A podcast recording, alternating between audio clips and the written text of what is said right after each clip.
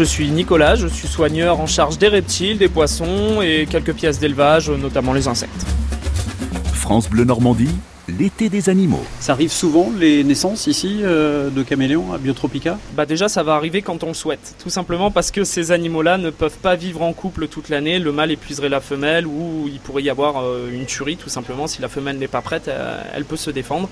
Donc les naissances vont arriver quand on va les mettre en commun. Ensemble, on laisse l'accouplement se faire et si tout se passe bien, on va les reséparer et la femelle ensuite bah, elle va faire son travail, elle va commencer à creuser, déposer ses œufs et après vient la partie la plus dure, à savoir l'attente. Parce que là, euh, pour une éclosion de caméléon, c'est très très long. Ça peut durer de 8 à 13 mois.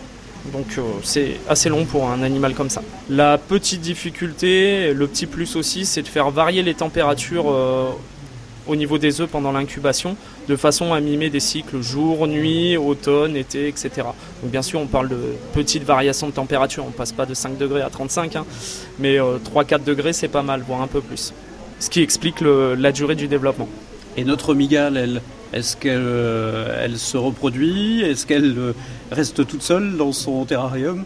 Alors oui, elle reste toute seule dans son terrarium. Est-ce qu'elle se reproduit Pas toute seule, bien évidemment. Encore une fois, comme les caméléons, elle va se reproduire uniquement quand on la met en contact avec un, partenaire du sexe opposé. Donc actuellement, on n'a pas encore essayé, puisqu'on a pas mal d'individus.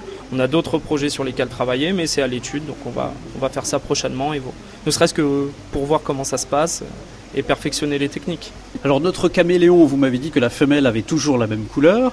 Là, admettons, le caméléon, il est sur une feuille verte, ça veut dire qu'il devient vert. S'il change d'endroit, il change de couleur? Alors, euh, je vais quand même repréciser le terme euh, de la même couleur une femelle peut quand même changer de couleur, mais on reste toujours dans les mêmes tons. Elle peut s'éclaircir, s'assombrir.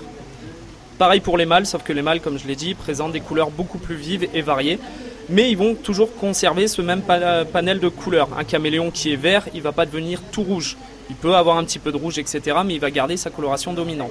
Donc ce qui va faire euh, changer cette couleur, c'est non pas le support sur lequel il est, ça c'est totalement faux, c'est euh, son humeur. Donc ça peut passer par plusieurs euh, facteurs, ça peut être l'introduction d'un autre mâle, donc une menace, l'introduction d'une femelle, donc excitation sexuelle, bien évidemment. Ça peut être aussi la régulation de, sa température. Comme vous, si vous avez un t-shirt blanc ou noir, vous n'aurez pas chaud de la même euh, façon alors que vous êtes au même endroit. Donc le caméléon, s'il a besoin d'augmenter sa température, il va s'assombrir un petit peu. Mais vite, assez rapidement, il va redevenir euh, plus coloré pour rebaisser sa température. Pareil pour la nuit, il va s'assombrir de façon à fondre dans le décor et éviter au maximum les prédateurs. Donc il y a plusieurs euh, caractéristiques qui font changer la couleur.